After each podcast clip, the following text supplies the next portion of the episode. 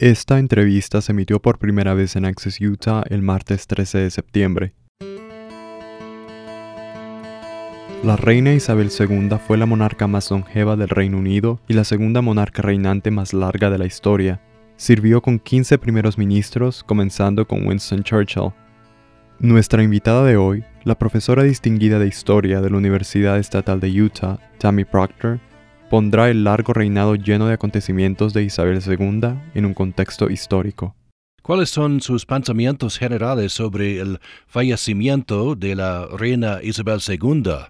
Esta larga era, 70 años de la segunda era isabelina. La gente tiene sentimientos muy fuertes sobre la monarquía en Gran Bretaña y sobre la reina Isabel II, y creo que mucho depende de dónde te sientas en términos de tu propia historia personal. Es difícil no asociar a la reina Isabel con toda una generación que tenía más o menos la misma edad y verlo como el paso de una generación que pasó a través de la Segunda Guerra Mundial y que, en muchos sentidos, representó muchos de los valores que tienen ciertas poblaciones británicas, las cosas que marcaron sus vidas en el siglo XX. Así que creo que esa es realmente una de las cosas que ha provocado una respuesta, la idea de que ella es la última de una generación.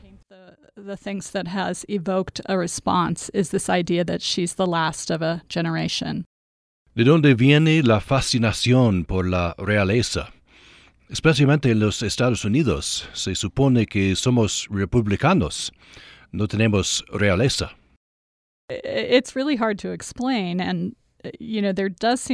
Es realmente difícil de explicar. Parece haber una historia de amor duradera con los blancos británicos ricos. Piensa en Downton Abbey, por ejemplo. Hay algo en la pomposidad y la jerarquía de eso que es atractivo. Tal vez también sea solo el atractivo de la celebridad.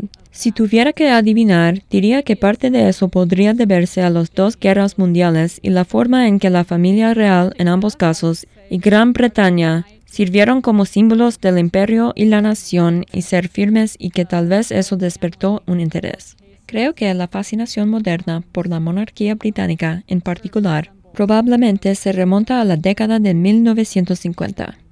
Mucho de eso puede tener que ver con Grace Kelly y su matrimonio. Ella se alinea como esta princesa de cuento de hadas. Grace Kelly no es muy diferente en edad a Elizabeth. Existe este estilo de vida de la realeza que se reproduce en los medios de comunicación de los años 50.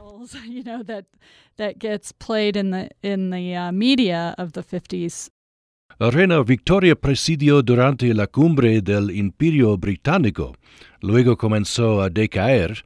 Inglaterra perdió su imperio, el cual había cometido atrocidades, y la reina Isabel presidió algunas de ellas.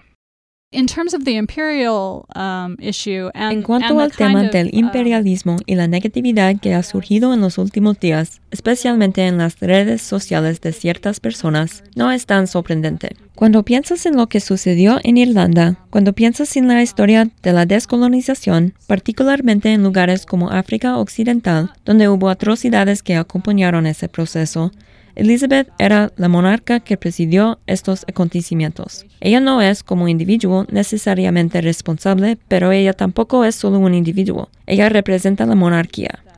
Entonces creo que es por eso que es difícil pasar por alto todas las cosas que ella presidió, algunas de las cuales son extremadamente feas.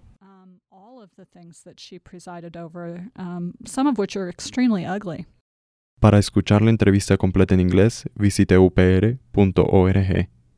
Para Utah Public Radio, soy Manuel Girón.